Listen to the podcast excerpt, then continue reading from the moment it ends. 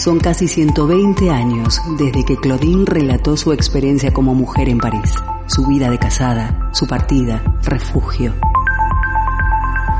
Hoy Claudine camina por las calles de Bilbao, respira, siente, se emociona y observa qué ha sucedido con las mujeres contemporáneas, sus luchas, reivindicaciones, derechos y su sexualidad. Hoy Claudine llega a Bilbao.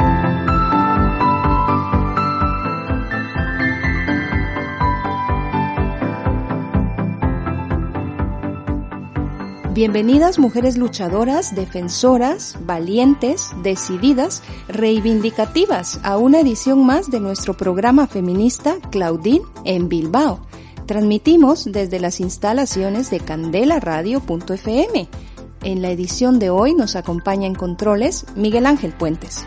Un saludo a todas nuestras amigas feministas en todas partes del mundo que nos escuchan mediante www.candelaradio.fm. Soy Matilda Noriega y os estaré acompañando en conducción de programa esta tercera temporada de Claudine en Bilbao. Este programa es un proyecto feminista realizado con el apoyo de la Diputación Foral de Vizcaya y la Asociación Cultural Camino al Barrio. Las invitamos a acompañarnos en esta hora de programa y a escuchar este y todas nuestras ediciones disponibles en nuestra página web www.candelaradio.fm, también en las plataformas iVoox, iTunes, Spotify y Google Podcast.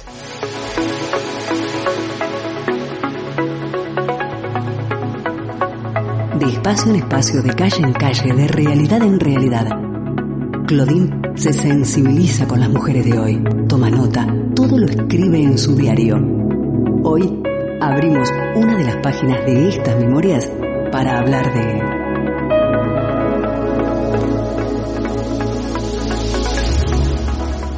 Como figura referente en esta edición de Claudine en Bilbao, compartimos información relacionada a Rigoberta Menchutum, quien es una líder indígena y activista guatemalteca, mujer de origen maya quiché, defensora de los derechos humanos, embajadora de buena voluntad de la UNESCO y ganadora del Premio Nobel de la Paz en el año de 1992 y también el Premio Príncipe de Asturias de Cooperación Internacional en el año 1998. En entrevista conversamos con Glenda Ishtabalán, mujer maya quiché, defensora de la tierra, la vida y el territorio respecto al posicionamiento de mujeres mayas jóvenes que están desafiando un sistema patriarcal y machista en defensa de los pueblos originarios en Guatemala. Acompáñanos, así abordamos otra semana de la lucha feminista en Claudín, en Bilbao. Comenzamos. Las mujeres somos la mitad de cada pueblo.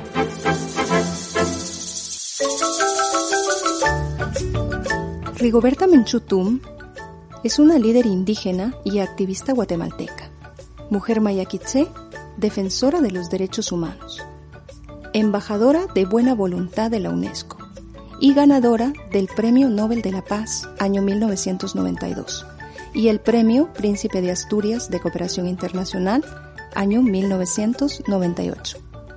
Nacida en Uspantán, Quiché, el 9 de enero de 1959 se ha destacado por su liderazgo al frente de las luchas sociales en el ámbito nacional e internacional. Rigoberta es hija de Vicente Menchú Pérez y Juana Tum Cotojá. Su madre era una indígena partera, una tradición pasada de generación en generación realizada en zonas rurales donde no llegan los servicios médicos en Guatemala. Desde pequeña conoció las injusticias, discriminación y la explotación a la que son sometidos los pueblos indígenas de Guatemala, en la pobreza extrema. A los cinco años comenzó a trabajar en una finca de café, en condiciones tan pésimas que causaron la muerte de hermanos y amigos, así como de la represión de la que fue víctima su comunidad por parte de terratenientes y miembros del ejército de Guatemala. Desde joven se involucró en las luchas reivindicativas de los pueblos indígenas y campesinos, lo que le conllevaron la persecución política y el exilio. En 1978 fue miembro del CUC, Comité de Unidad Campesina, y de la RUOC, representación unitaria de la oposición guatemalteca, de la que formó parte de su dirección hasta el año 1992. La Guerra Civil de Guatemala tuvo lugar entre los años 1962 y 1996, aunque la violencia, está claro, estalló muchos años antes. Menchú percibió que en el intento de sofocar la rebelión, las dictaduras cometieron las más grandes atrocidades. Se arrasaron aldeas, se asesinaron decenas de miles de campesinos, principalmente indígenas, centenas de sindicalistas y estudiantes, numerosos periodistas por dar a conocer la información y también connotados intelectuales. Miembros de su familia, incluida su madre, fueron torturados y asesinados por los militares o por la policía paralela de los escuadrones de la muerte. El 31 de enero de 1980, su padre Vicente Menchú y su primo Francisco Tum fueron dos de las 37 personas entre las que se contaba el cónsul español Jaime Ruiz del Árbol, que la Policía Nacional de Guatemala quemó vivas con fósforo blanco en la masacre de la Embajada Española en la ciudad de Guatemala. Mientras sus hermanos optaban por unirse a la guerrilla, Menchú inició una campaña pacífica de denuncia del régimen guatemalteco y de la sistemática violación de los derechos humanos que tenían de objeto a los campesinos indígenas. Ella personificaba el sufrimiento de su pueblo con notable dignidad e inteligencia, añadiéndole la dimensión de denunciar la situación de la mujer indígena en Hispanoamérica. Para escapar a la represión se exilió en México, donde publicó su autobiografía, recorrió el mundo con su mensaje y consiguió ser escuchada en las Naciones Unidas.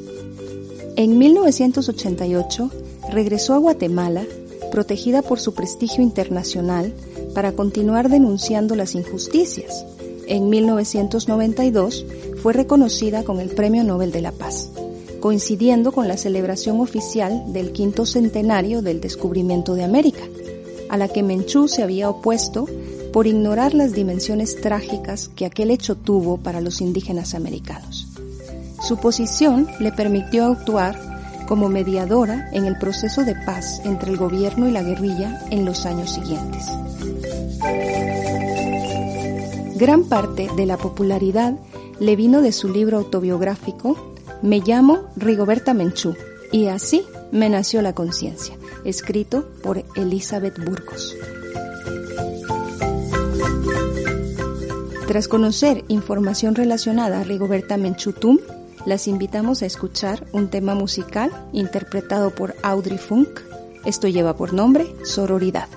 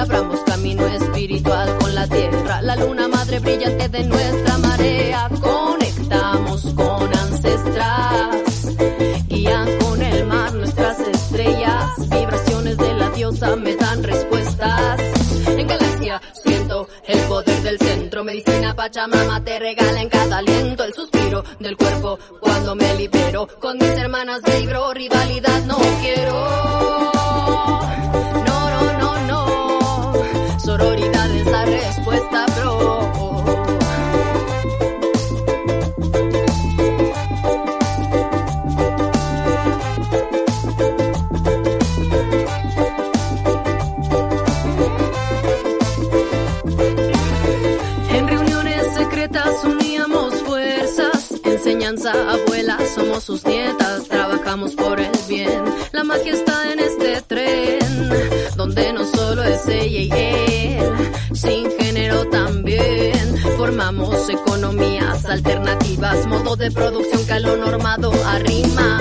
Si te corretes, somos más fuertes, el colectivo crece, empoderamiento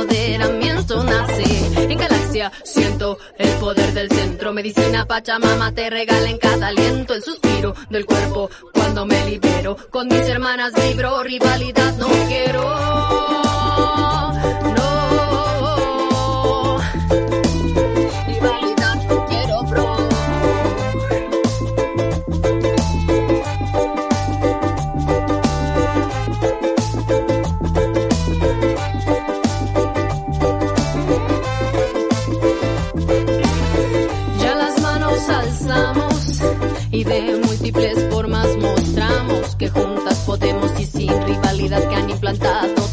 Trabajar por crecer, fuerza conocer, vínculos fraternos con mi hermano, fortalecer, mujer y ser, consecuente con tu corazón siempre, donde razón miente, libre y digna siempre, que a tu ser auténtico no lo llamen diferente, vibras en sintonía más alta, disidente, en galaxia siento el poder del centro, medicina Pachamama te regala en cada aliento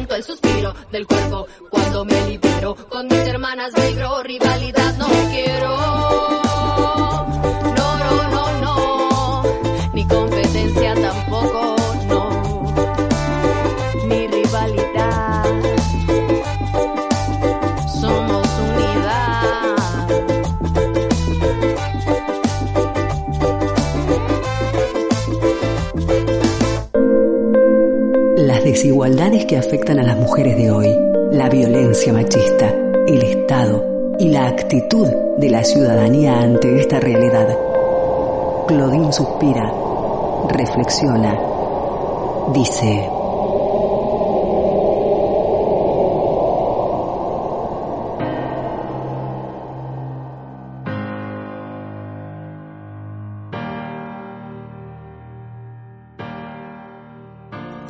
Bustos Díaz, mejor conocida como Audrey Funk, es una cantante y MC procedente de Puebla, México, perteneciente al colectivo Mujeres Trabajando.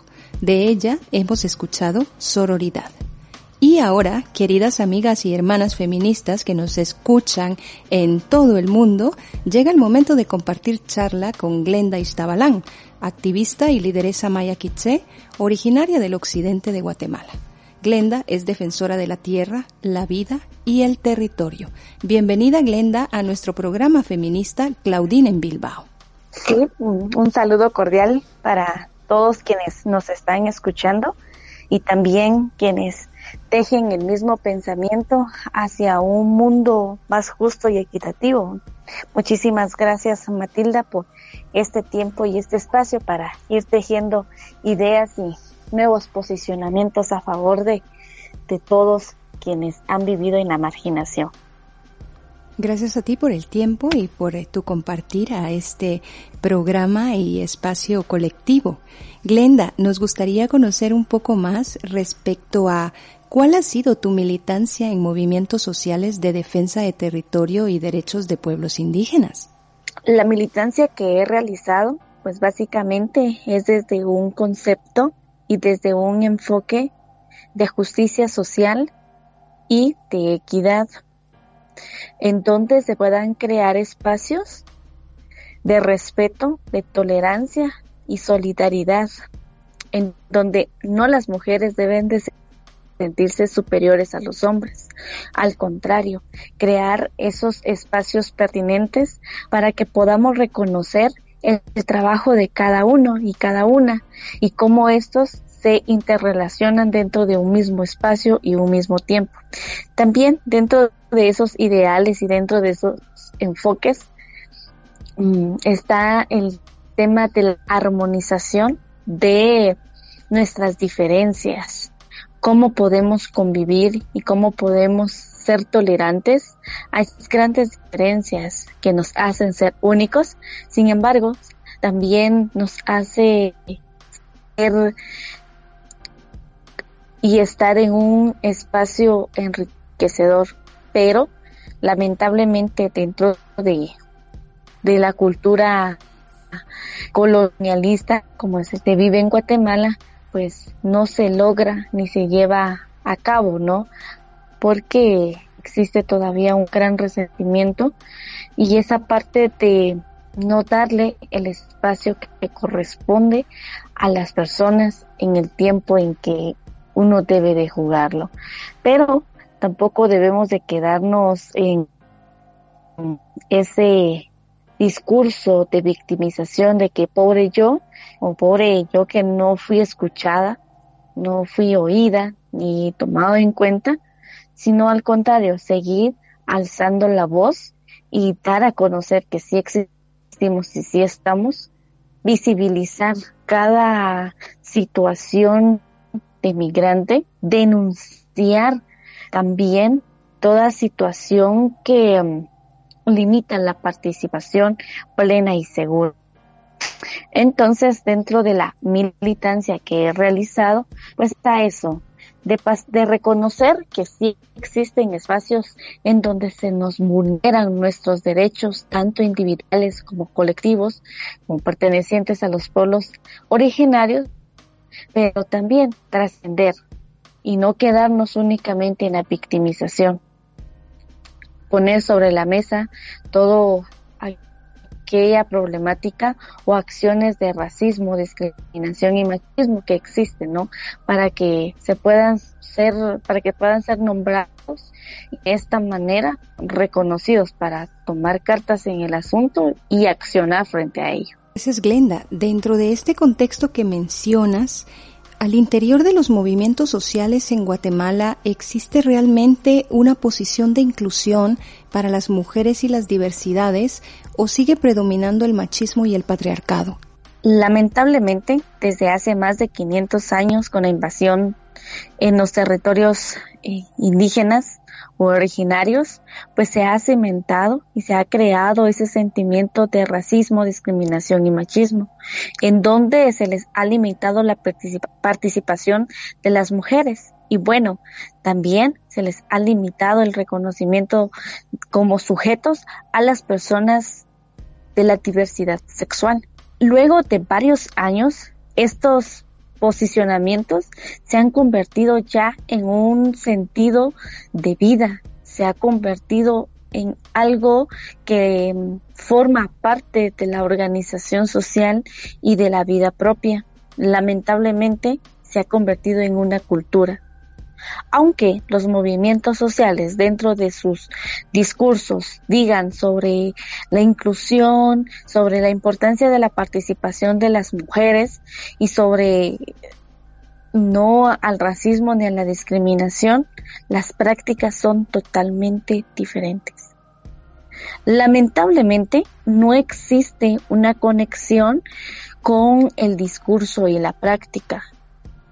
Claro, el discurso ahora en los movimientos sociales se ha convertido en un gancho para mm, eh, atraer a las agencias de cooperación, para atraer a los fondos y seguir operando.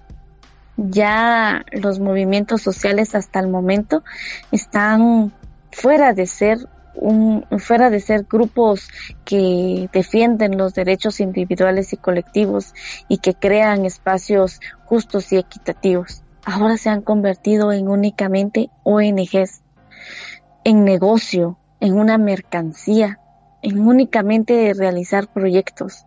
Pero en la mayoría, porque tampoco voy a generalizar, en la mayoría de los movimientos sociales no existe la verdadera inclusión.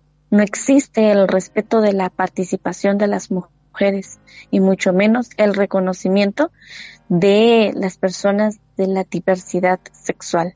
No existe el reconocimiento de los sujetos políticos de derecho únicamente como objetos de utilización y atracción de fondos internacionales. Glenda, eh, dadas estas situaciones, entonces, ¿qué libertades de acción existen en el país para realizar una militancia comprometida en la defensa de pueblos indígenas? la militancia ahora se ha convertido en también dentro de lo individual en una parte de, bueno, de atraer fama, de estar y acaparar otros espacios para mm, también, lamentablemente, igualmente, no voy a generalizar, pero en la mayoría es como el aprovechamiento del padecer, de la miseria de los grupos marginados. Existen muy pocas personas en donde la militancia sea pura, consciente y con esa esencia de pensar en los demás, en pensar en crear espacios en donde podamos convivir, coexistir y sobre todo en donde podamos vivir. Existen muy pocos espacios en donde se pueda realizar esa militancia segura y plena, en donde no eh, sobrepone los intereses personales por los colectivos. Pero aún existe una esperanza en muy pocas personas. Sin embargo, es importante mencionar que sí existe el aprovechamiento de el ser nombrado militante para acaparar muchos otros espacios. Pero la esperanza queda en la convicción y en esa parte de la conexión del discurso con la práctica. ¿Qué opciones tiene en un país centroamericano eh, la mujer joven indígena de llegar a puestos de liderazgo en los movimientos sociales? ¿O solamente, como tú bien dices, existe un aprovechamiento eh, de su imagen para poder hacer uso de, de fondos en las distintas ONGs, en los distintos colectivos que se van formando con este propósito? Son muy pocos los espacios que existen para la plena participación de las mujeres. Centroamérica somos países hermanos que compartimos una gran historia, una historia de despojo, de discriminación y de racismo. Sin embargo, cada uno tiene sus particularidades, unos con acciones y estrategias de trascendencia y otros que cada vez vamos para atrás, como el caso de Guatemala. En primer lugar, nosotros, quienes estamos comprometidos, quienes estamos conscientes, debemos de seguir promocionando y visibilizando las acciones negativas y los malos, eh, eh, las malas actitudes de muchas personas, los movimientos sociales hacia la población.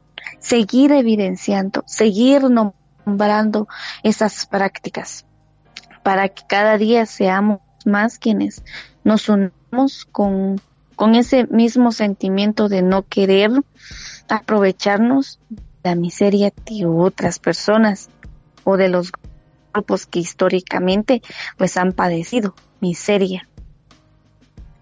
Además, mm, mm, hablando de los pocos espacios que existen, también existe un tipo de acaparamiento de esos espacios. Es decir, las pocas personas que han tenido acceso a esos espacios son las mismas que han estado en esos, eh, valga la redundancia, en esos propios espacios. Es, por ejemplo, si hoy en Guatemala hay tres eventos para el empoderamiento de los derechos de las mujeres y son y, y cinco personas van en el evento 1, esas mismas cinco personas van en el evento 2 y esas mismas cinco personas van en el evento 3. Tampoco le dan el espacio a otras personas, tampoco se les da eh, acompañamiento a otras personas para que puedan asistir, puedan formarse, porque ya les gusta ser el, centro de atención y porque también ya están mm, acostumbradas de vivir de la cooperación, de vivir de las ONGs. Ah, bueno, como, como me van a dar alimentación, hospedaje, transporte, pues ahí voy. y corro para irme en la tarde, sin pensar en los demás. Es pertinente indicar que es importante dar a conocer este tipo de, de actitud, porque si no se da a conocer, seguirán esas mismas personas viviendo de las ONGs, viviendo de la victimización. Y al final no se va a poder crear ninguna estrategia, ninguna acción para que realmente nosotras como mujeres, en lugar de ser objetos, seamos sujetos de acción. Pero el empoderamiento también inicia desde uno mismo, desde la propia autoformación, también de la concientización, desde dónde estoy hablando y desde qué privilegios estoy hablando. Reconocer si tengo o no tengo privilegios y cuánto me ha costado llegar a esos espacios también. Despojarnos del egoísmo, del egocentrismo y pensar en las otras hermanas, en los otros hermanos, porque también los espacios de empoderamiento no solo debe de ir para las mujeres y hacia las mujeres y por las mujeres, sino que también deben de ser espacios diversos, en donde existan zonas de la diversidad sexual, en donde existan hombres y mujeres, en donde existan esos sujetos de diferentes edades, que sepamos escuchar, que sepamos respetar y que en conjunto, en esa gran diversidad, podamos caminar y saber caminar juntos. Gracias Glenda por tu aporte en esta primera parte de entrevista a este nuestro proyecto feminista Claudine en Bilbao.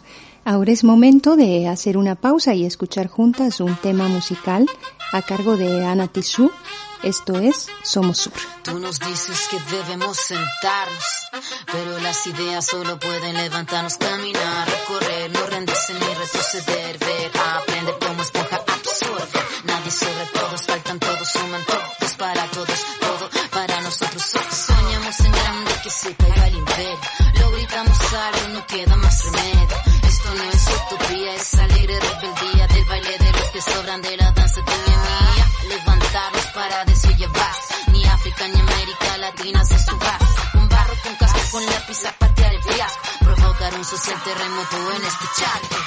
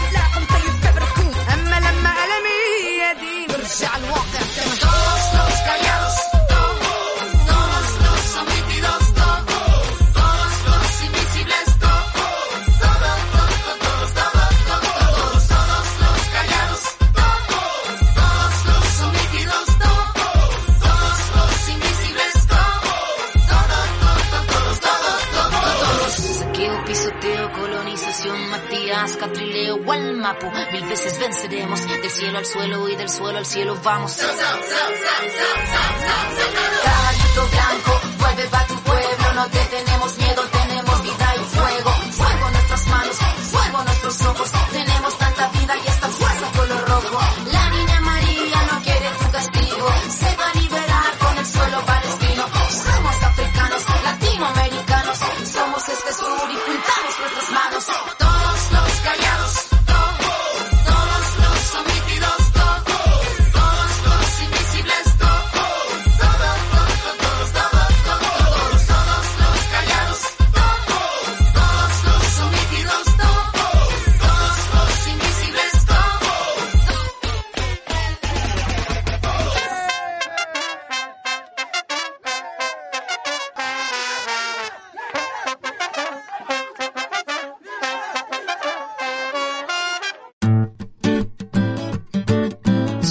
Del cambio.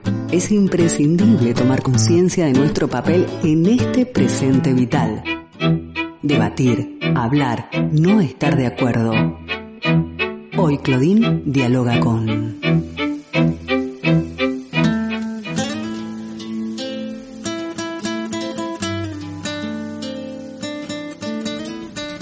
Continuamos transmitiendo desde Bilbao, ubicadas en los estudios de candelaradio.fm para todo el mundo, a través de nuestro sitio web www.candelaradio.fm, la edición de hoy de Claudine en Bilbao, proyecto feminista que llega a nosotras gracias a la colaboración de Diputación Foral de Vizcaya y Asociación Cultural Camino al Barrio. Conversamos con Glenda Iztabalán, activista y defensora guatemalteca de orígenes eh, maya quiché.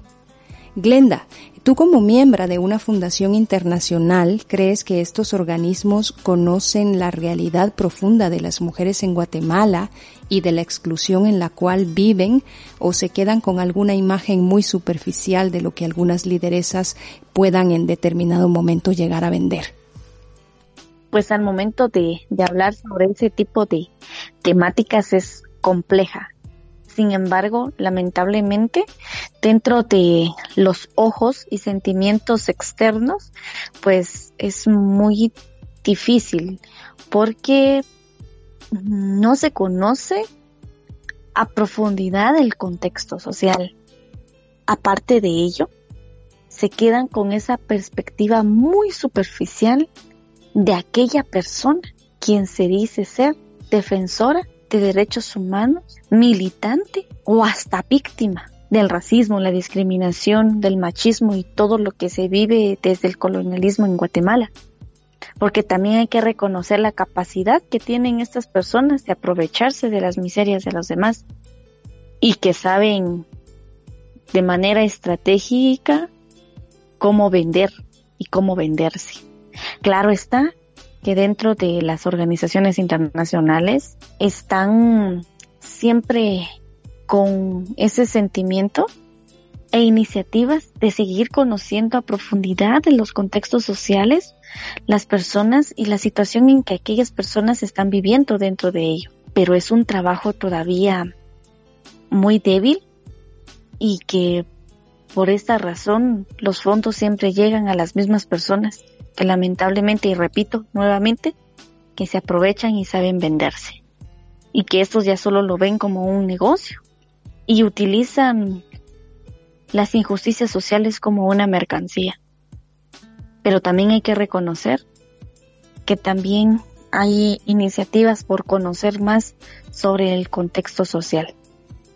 Dentro de estas organizaciones, dentro de esos órganos, dentro de las fundaciones y de algunas cooperaciones. Un claro ejemplo de ello es pues el, es el espacio en donde estoy ahora, que con el objetivo de conocer aún más el trabajo de los defensores de derechos humanos y activismo social en Guatemala, pues han creado y han contratado a una persona meramente de Guatemala. Glenda, eh, ¿qué se necesita en el país para poder posicionar realmente los derechos de las mujeres y de la diversidad? Primero conocer y reconocer la situación en que se encuentra el contexto social, político, económico y hasta cultural. Luego, tomar en cuenta al sujeto social, cómo están viviendo las mujeres realmente en estos contextos, cómo se están manifestando y están viviendo los sujetos de la diversidad sexual frente a un contexto lleno de, de machismo, pero también es necesario tomar en cuenta el tema de la complejidad y actuar de manera diferenciada, porque es totalmente diferente apoyar y aportar a grupos de mujeres del área urbana que a grupos de mujeres pertenecientes de los pueblos indígenas. También cómo abordar el tema en donde una mujer es de la diversidad sexual, esa misma mujer es pobre, esa misma mujer es indígena y esa misma mujer tiene algún tipo de discapacidad. Ahí está reuniendo todas las etiquetas sociales. Es por ello que también se debe de actuar de manera compleja y diferenciada. ver al todo, pero también en fracciones, evitando, pero así evitando darle seguimiento a una sola situación.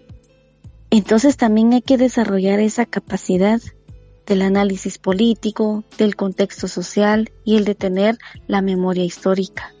Para hacer cambios fundamentales y para que se reconozcan los derechos de los pueblos indígenas, de las mujeres y de la diversidad sexual, es importante ya sacar de, la vista a esas mismas organizaciones que han vivido de las ONGs, de la cooperación internacional. En segundo lugar, hay que evidenciar que muchas personas desde hace muchos años están en los mismos puestos de poder. Y mientras que esas mismas personas estén en, el, los puestos de poder, nada va a cambiar, porque ya son dueños de los movimientos sociales. Lamentablemente los movimientos sociales ya tienen dueño, ya sea por dos, tres personas que son amigos o por un núcleo familiar. Entonces allí la pregunta es, ¿se pueden hacer cambios? Claro que no, porque solo están, solo están viendo desde sus propias necesidades particulares y no de las necesidades y demandas colectivas. Para crear y defender los derechos humanos de las mujeres y la diversidad sexual, primero debemos de estar conscientes. Segundo, tener memoria histórica. Y tercero, despojarse de todos los sentimientos, resentimientos y acciones coloniales, del egoísmo y del propio racismo. Glenda, eh, ¿cuál es el posicionamiento de las asociaciones feministas ahora mismo en el país respecto de una defensa de los pueblos originarios? ¿Es realmente eh, un posicionamiento adecuado?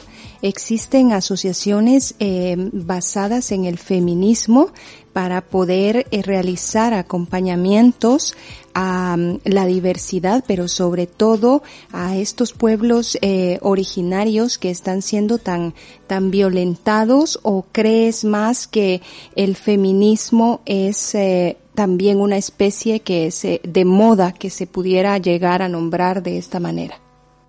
Voy a empezar diciendo que sí existen movimientos llamados feministas, pero son enfoques copiados de otros países.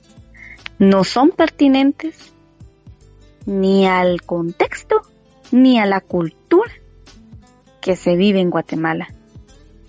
Por lo tanto, los lineamientos y las formas en cómo se lleva el supuesto feminismo en Guatemala no son las mejores y no son las más asertivas ni inclusivas que puedan existir. Con el más dolor de mi corazón y desde lo más profundo, puedo advertir que el feminismo que se habla en Guatemala es únicamente un tema de moda, un tema de gancho para seguir posicionando a dos, tres mujeres y también para tener financiamiento internacional. El feminismo se ha llevado a lo más radical que si yo me autodetermino como defensora de derechos humanos, ellas me están imponiendo que sea feminista. En cuanto en mi sentido y en mi concepción, no cabe ello. Aunque yo no me sienta feminista, me lo están imponiendo. Y con el simple hecho de que yo diga que soy defensora de derechos humanos y que yo esté a favor de los derechos de las mujeres porque soy mujer, ya me están imponiendo el feminismo. Y aquí en Guatemala, feminismo solo se habla en, en la capital, en las áreas urbanas. Pero como también, como es tema de moda y cuando se habla de feminismo también hay que hablar de inclusión, bueno, estas mujeres que se determinan feministas ya hablan sobre el feminismo comunitario, el feminismo rural. solo están buscando términos para hacerlo más exótico. En cuanto a eso no existe. Claro, hay mujeres en las comunidades que están luchando por sus derechos y están saliendo de esa cultura machista y patriarcal. Pero si ustedes van y les preguntan, ellas ni conocen qué es el feminismo. Mucho menos se van a autodeterminar como feministas, pero ya van otras imponiéndoselas. Por esa cuestión de querer copiar modas extranjeras y luchas extranjeras, es por lo que los grupos feministas en ningún momento van a estar cuando los pueblos originarios alzan la voz. Por ejemplo, ahorita, hoy se está viviendo un gran despojo y una gran violación de derechos humanos de los hermanos quechís en la comunidad um, del Estorizabal. Si tan solo se unieran todas las feministas que se unen el 8 de marzo, serían mucho, pero muchas más personas frente a, a la Policía Nacional y estuvieran también acuerpando y apoyando a las mujeres cachis, a los hombres y a los niños que están sufriendo esas grandes violaciones de derechos humanos. Es tanto el radicalismo que existe en el feminismo que en lugar de posicionar espacios dignos de inclusión y que caminemos juntos, están dividiendo cada día más. ¿Por qué? Porque en el pensamiento está eso de, bueno, si en un tiempo ya las mujeres vivimos sometidas, ahora pues nos toca a nosotros someter. Y eso no es el sentido, ese no es el sentido de vida. Eso no es lograr la plenitud de vida o una vida plena, en donde podamos vivir con felicidad, en donde podamos vivir en armonía, en donde podamos disfrutar unos de otros. Porque ¿qué está pasando en ese pensamiento? Someter entonces a, a los hombres. No, ante todo el respeto, ante todo la armonización. Claro está que, que se ha creado una cultura machista y los hombres han sido machistas. Pero también debemos de comprender y trabajar juntos. Crear espacios para todos, que sean justos, que sean equitativos y que no estén llenos de violencia, porque así no vamos a lograr nada.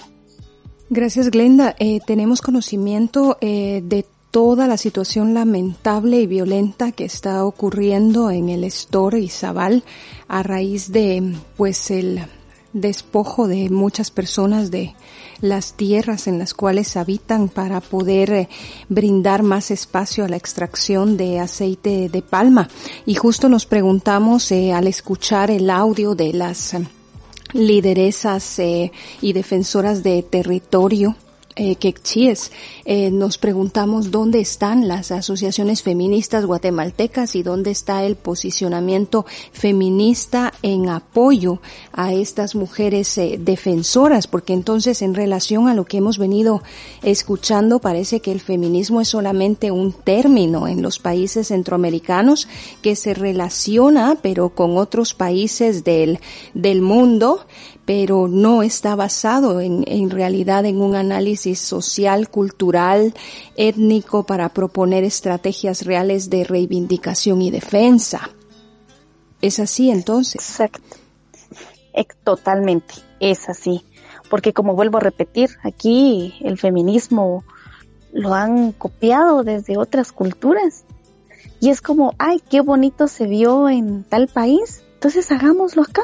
Y lamentablemente al hablar, y si se habla, y eso por experiencia propia en un espacio, el hablar de defensa del territorio es como, ah, bueno, mmm, usted es feminista ecológica. la que recicla la basura, la que no tira la basura en las calles. Es algo así también tan superficial en cuanto a la defensa del territorio es más político, más de accionar, más de posicionamiento y más de conciencia.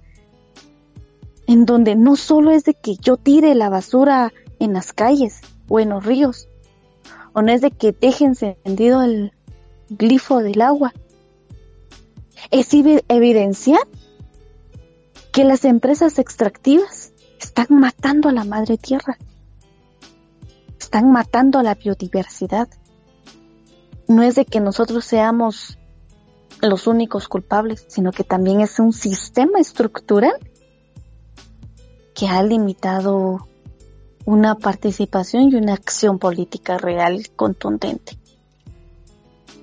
Pero es, pero es que también en Guatemala lo que hace falta es educación, lo que hace falta es descolonización del pensamiento, de las acciones y del sentir como persona. Lo que hace falta en Guatemala es de que nos formemos y formemos nuestra propia concepción de vida y política y dejar de estar copiando culturas y enfoques de otros países. Que empecemos a ver nuestras realidades, que empecemos a ver las situaciones concretas y desde esa manera aportar, pero que salga desde nosotras y que no se venga a imponer. Glenda, ¿existe entonces algún acompañamiento para las lideresas quechíes en este momento en el departamento del Estor en Izabal de parte de otros colectivos de mujeres o definitivamente no existe? Porque con lo que escuchamos que nos compartes, parece ser que no se colabora siquiera en la visibilización y entonces eh, nos preguntamos en qué se están invirtiendo todos aquellos fondos destinados a una comunicación social por parte de muchas entidades pues para serles sinceras, yo no he visto ni por lo menos un pronunciamiento de algún grupo feminista en apoyo y de en solidaridad de las hermanas quechés. Entonces yo puedo decir también que existe un gran racismo. Y claro, porque desde ese pensamiento feminista en Guatemala son mujeres blancas de los sectores urbanos y que tienen por lo menos una estabilidad económica. Si no hay ni un posicionamiento de esas organizaciones feministas, mucho menos va a haber acuerpamiento. Son muy pocas las organizaciones que ahorita están acuerpando a las a, las familias que están y que fueron desalojadas hoy en la mañana. Y claro, esa es la gran pregunta. ¿En dónde se están yendo y en dónde se están canalizando todos esos fondos y esa ayuda internacional? De países solidarios, de países que están pensando en, apoyar a las comunidades y sobre todo a, que aquellos grupos como mujeres, juventudes, pueblos indígenas pues puedan estar en mejores condiciones. Esa es una gran pregunta, ¿en dónde están esos fondos? Pero claro está que existe una gran cultura de corrupción y la corrupción no solo desde el Estado, sino que también desde estas organizaciones, porque se sigue reproduciendo. Es una superestructura que hasta en los supuestos movimientos sociales de lucha y resistencia se sigue reproduciendo el mismo sistema. ¿Cuáles son tus propuestas eh, como mujer, activista, defensora y lideresa eh, Maya Kitse para reivindicar el sentido de la defensa que se hace para los pueblos originarios? Mis propuestas serían, uno, llamar a la reflexión a a la comunidad internacional de ver realmente dónde se están yendo todos esos fondos y ese apoyo a las comunidades. ¿Se está yendo a crear espacios justos y equitativos o se están yendo a los bolsillos de aquellas personas que durante años han estado viviendo y aprovechándose de las ONGs. Segundo lugar, crear más procesos reales de formación política. Si nosotros tenemos la oportunidad de estar incidiendo en diferentes espacios de para visibilizar la voz y el accionar, empecemos a invitar a otras a otro tipo de gente, a otras personas que no tienen ese sentido de querer protagonizar o un puesto político, como ahora. Ahora los movimientos sociales están sonando en diferentes lugares porque quieren llegar a tener un puesto político, que está bien, pero cuando no se tiene claridad ni madurez política, pues solo van a ir a servir al mismo sistema. Además, se deben de crear propuestas mm, más pertinentes, más acercadas a la realidad y llegar realmente a esas comunidades y a esas personas que en ningún momento las hemos visto en un movimiento social porque están cada día tratando de sobrevivir.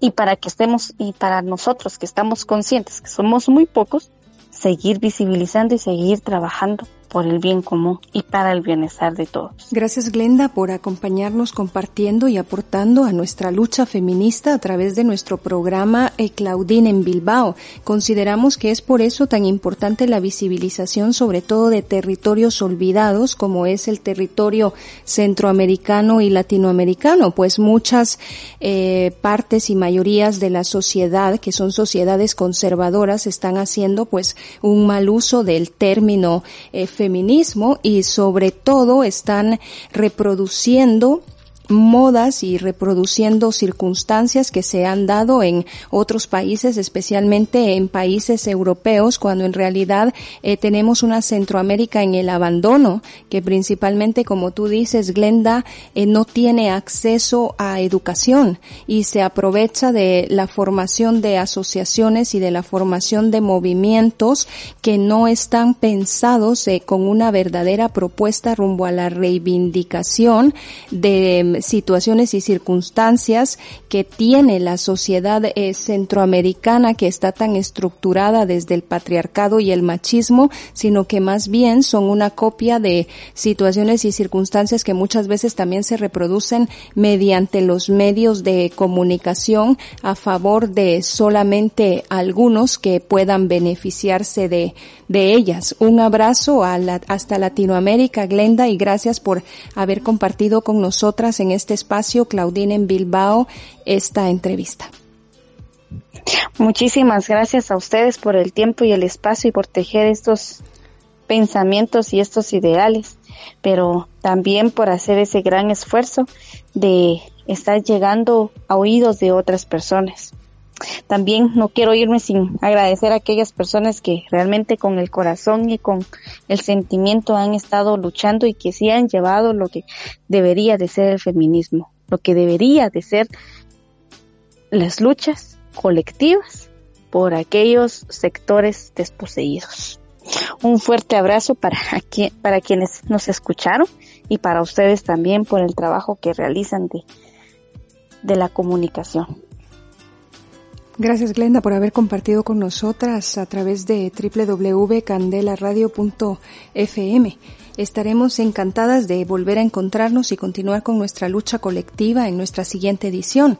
Recuerden, amigas, que también pueden encontrar nuestros programas en el sitio web www.candelaradio.fm, como ya lo he mencionado anteriormente, y en las distintas plataformas disponibles, iBox, iTunes, Spotify y Google Podcast. Escucharemos para finalizar nuestro programa feminista de hoy, Claudine en Bilbao, un tema musical a cargo de Miss Bolivia. Esto es Paren de matarnos. Gracias por continuar con esta femilucha. Hasta la próxima.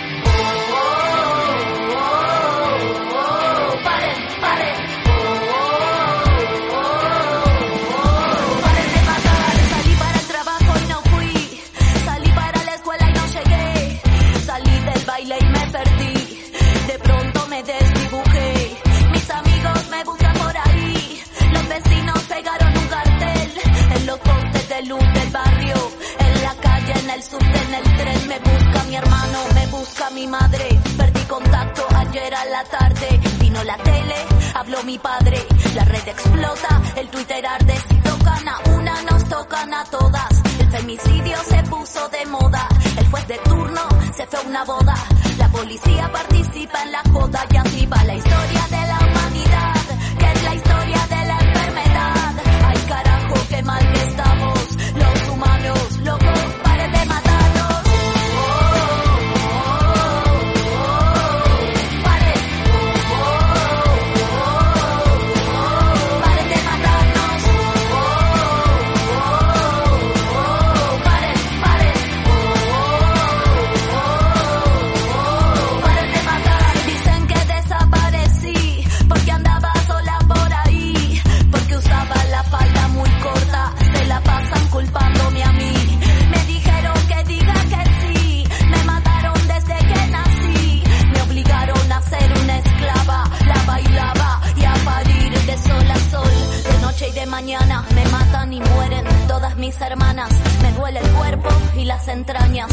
No quiero que me toques, chavo, no tengo ganas. Me matan y se infecta la raza humana. Le teme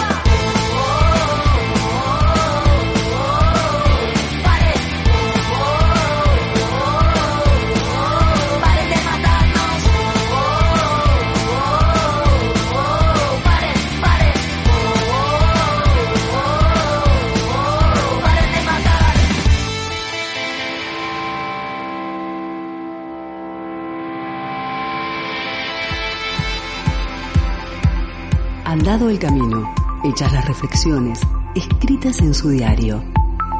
Claudine levanta la mirada, observa, siente, respira y se adentra nuevamente en las calles de la ciudad.